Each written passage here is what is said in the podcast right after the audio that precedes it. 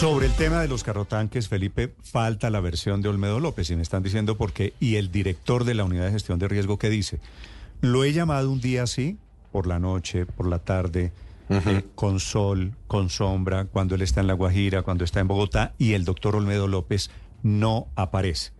El doctor Olmedo López obviamente es la persona que tiene que responder, porque muy a la colombiana, el doctor Olmedo López echa al de abajo.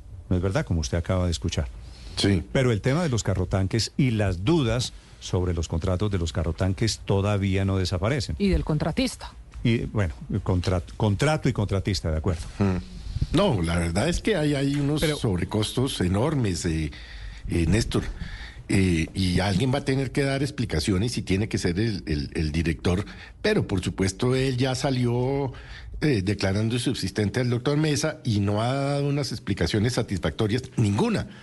Ahí le corresponde esa, a la Fiscalía, a la Procuraduría, a la Contraloría producir resultados muy rápidamente, porque Néstor, yo me atrevo a decir, sin decir eh, eh, di- digamos, sin acusar a nadie directamente, aquí hay un caso enorme de corrupción. No, esto está Enorme. oliendo, Felipe, esto hace rato está oliendo a feo. Ahora mire que el dato, mire que el dato del señor Mesa, a quien acabamos de entrevistar, subdirector hasta este fin de semana, el dato no es menor, Felipe, porque Olmedo López y él, el subdirector, hacen parte del mismo grupo político. Y hay otro dato que no se les puede olvidar. Petristas de Clara López. No se nos puede olvidar que además Olmedo López en el año 2015 fue candidato a la gobernación de Antioquia. Hizo campaña con Clara López en todo ese departamento. Y cuando Clara López fue candidata presidencial 2014, Olmedo López era el coordinador de esa campaña a través del Polo Democrático también en el departamento de Antioquia. Los nexos de Olmedo López con Clara López vienen de tiempo atrás y pues ya contaba aquí el subdirector de sus nexos con Clara López. Se nos está volviendo un karma, Néstor, esta cosa de la unidad de gestión de riesgo, por cuenta primero de que, claro, por el tipo de actividades que desarrollan, pues las hacen relativamente en forma flexible, con unas normas que son más fáciles de contratación que otras argumento de- de entidades, que porque toca ¿no? hacerlo rápido. Claro, toca hacerlo rápido, es de urgencia y entonces pues ahí hay menos transparencia, hay menos competencia, se, se contrata directamente y todo eso termina en corrupción. Eso pues en la, en la teoría está totalmente claro. Mientras usted no tenga unas posibilidades de competencia y segundo de transparencia, termina en corrupción. Y eso está pasando en la unidad de gestión de riesgo desafortunadamente y en otras entidades que tienen esas mismas características, que se agrava además el riesgo por el tema de la politización. Eh, cuando le entregan esa entidad, a esas entidades, a personas que realmente lo que tienen son intereses políticos o pagando favores políticos, terminamos en lo que estamos terminando, que es una historia repetida en la unidad de gestión de riesgo. Hace unos años pasaba lo mismo en el gobierno anterior y seguramente en el trasanterior, etcétera. Cuando uno va a mirar eh, en el ranking ese que se podría hacer de entidades más cuestionadas, la unidad de gestión de riesgo casi siempre podría estar encabezando, porque o bien hay unos actos de corrupción o, por, o bien hay unos actos de impericia, como por ejemplo también ocurrió en los, en los carrotanques, que es que contratan unas cosas pero no está, previ- no está previamente determinado quién va a suministrar el agua, no hay conductores para que los manejen, etcétera, además de los sobrecostos, ¿no? Porque pues todo indica que No, lo no, que no, todo, compraron lo compraron por el doble del precio, por el doble del precio de lo que vale en el mercado. Es que un y entonces ahí sí estoy con Felipe, ¿dónde están los organismos de control? Eh, el- la procuradora, el contralor, el- la Fiscalía General de la Nación, esos que viven tan activos, aquí los necesitamos urgente, dice, contándole a la gente para que nosotros no tengamos que especular y decir, es que nos parece, es que creemos. No, ello, ahí está todo, ahí están las facturas, Pero es mire, fácil pero saber mire- cuánto valen esos carros en otra parte, mire, es Héctor, fácil saber. mire- sí, pero es que abren cóctel, y no cierran, mire ese es el problema. Mire, el cóctel de mal olor Aurelio. Eh, un, un grupo político que está detrás de una entidad, esta Unidad Nacional de Gestión de Riesgo, maneja mucha plata, porque es la se unidad... la entregaron a Clara López, sí. la- se sí, la entregaron bueno, a Clara dicho, López, quedó dicho, dicho que es de Clara López, y creo que de eso no hay duda, Aurelio. Entonces, primer ingrediente, cuando hay un político detrás, pues obviamente usted pregúntese qué intereses hay para quedarse con esa organización. Segundo, una capacidad de contratación que es ciertamente extraordinaria porque llega, como lo dice su nombre, cuando hay una emergencia y entonces toca hacerlo todo rápido. Y tercero, Felipe, que es lo que nos falta por decir, la pelea interna que hay entre grupos de la misma organización política, ¿no? Claro. Olmedo de Clara López, el señor Mesa Echado de Clara López, haciendo todos política con la plata pública. Ese es el, Y riesgo, ese es el riesgo de los políticos manejando platas Y, públicas. es, y escurriendo el bulto. Pero Néstor, la semana pasada se dijo lo de los 40 camiones es un chanchullo. Y creo que eso está más o menos ya quedando claro. Pero es que el doctor Mesa hoy nos mete con el tema de los otros 20. O sea, ya vamos en 60 camiones. Sí, O de acuerdo. Aquí el Es capítulo que nuevo son, el son los otros contrato, 20. El segundo Oh, contrato claro. fue el correo que a él nunca le contestaron. Por claro. 27 mil Claro, millones de claro, pesos ese claro. contrato. O sea, si O sea, suma más de está- 73 mil millones de Eso, pesos en sí, acuerdo, correcto, María. Camila.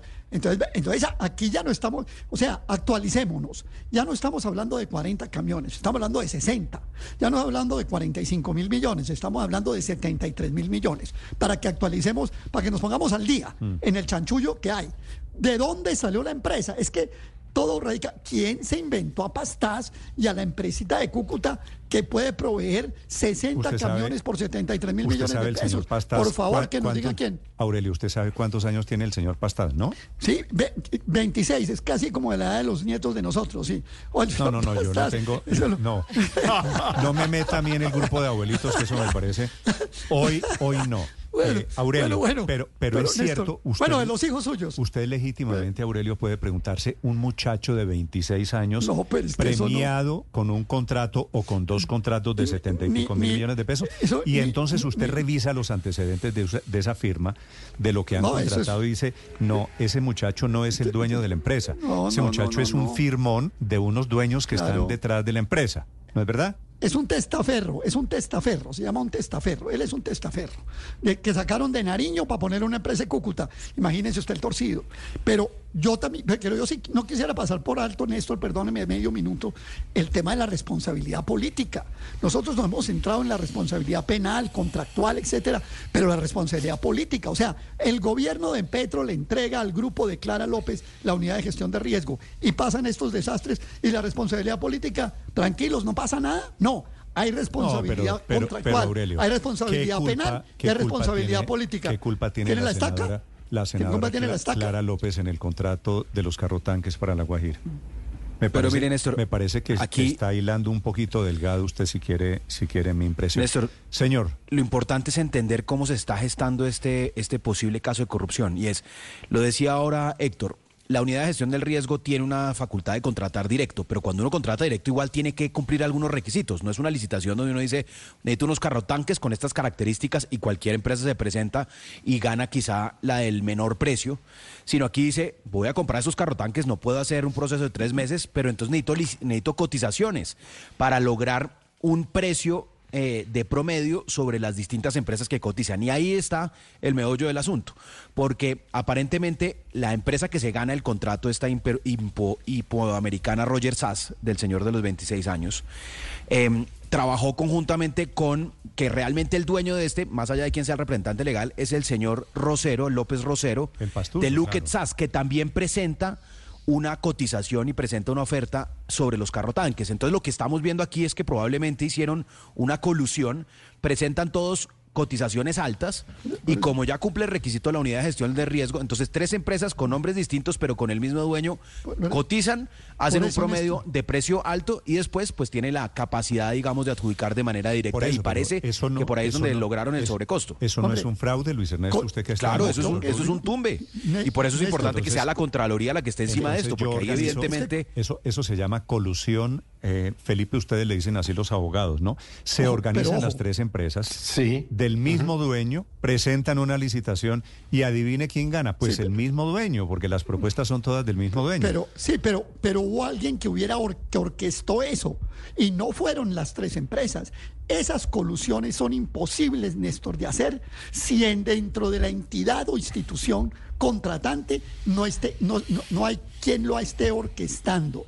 Hay gente su or- que teoría, orquestó. su teoría es que hay un funcionario público aquí detrás, Aurelio, O- ¿cierto? O no sé si un grupo o no sé quién, Pero hay, aquí hay uno que está pecando por la paga y otro que está pagando por la peca. Son dos. El de afuera ya está claro. ¿Cuál es el de adentro?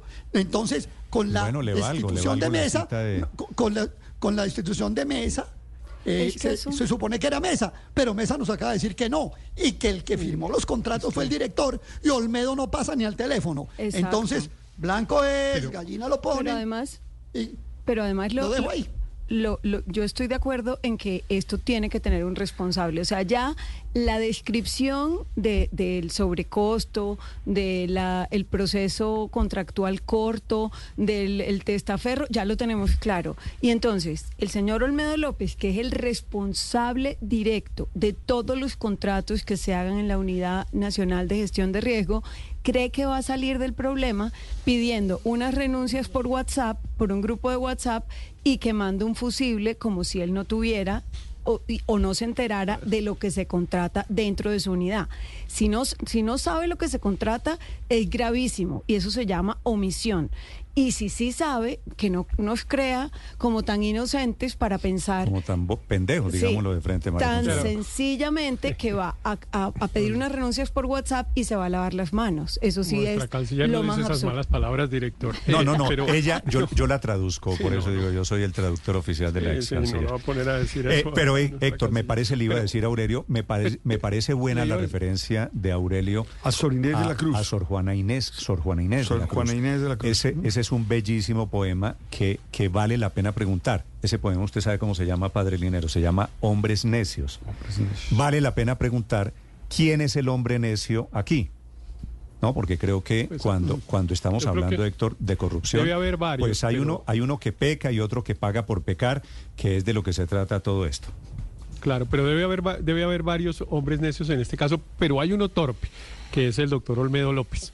Eh, que pues seguramente es, es, el responsable porque es el jefe de la, de la entidad que hace la contratación y el que es el responsable de prestar el servicio y ofrecer los bienes que tenía que ofrecer.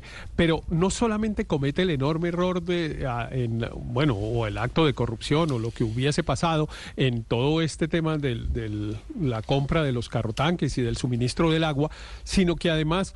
Eh, deja abiertos una serie de pleitos laborales que los gana un estudiante de primer año de derecho. O sea, una, una renuncia pedida de la manera como la pidió, una renuncia presentada de la manera como el subdirector nos dijo que la había presentado, diciendo que era que se la habían pedido y entonces, bueno, ahí la tienen.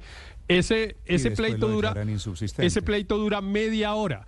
Ese pleito dura media hora en un juzgado para que ordenen reintegrar a este subdirector.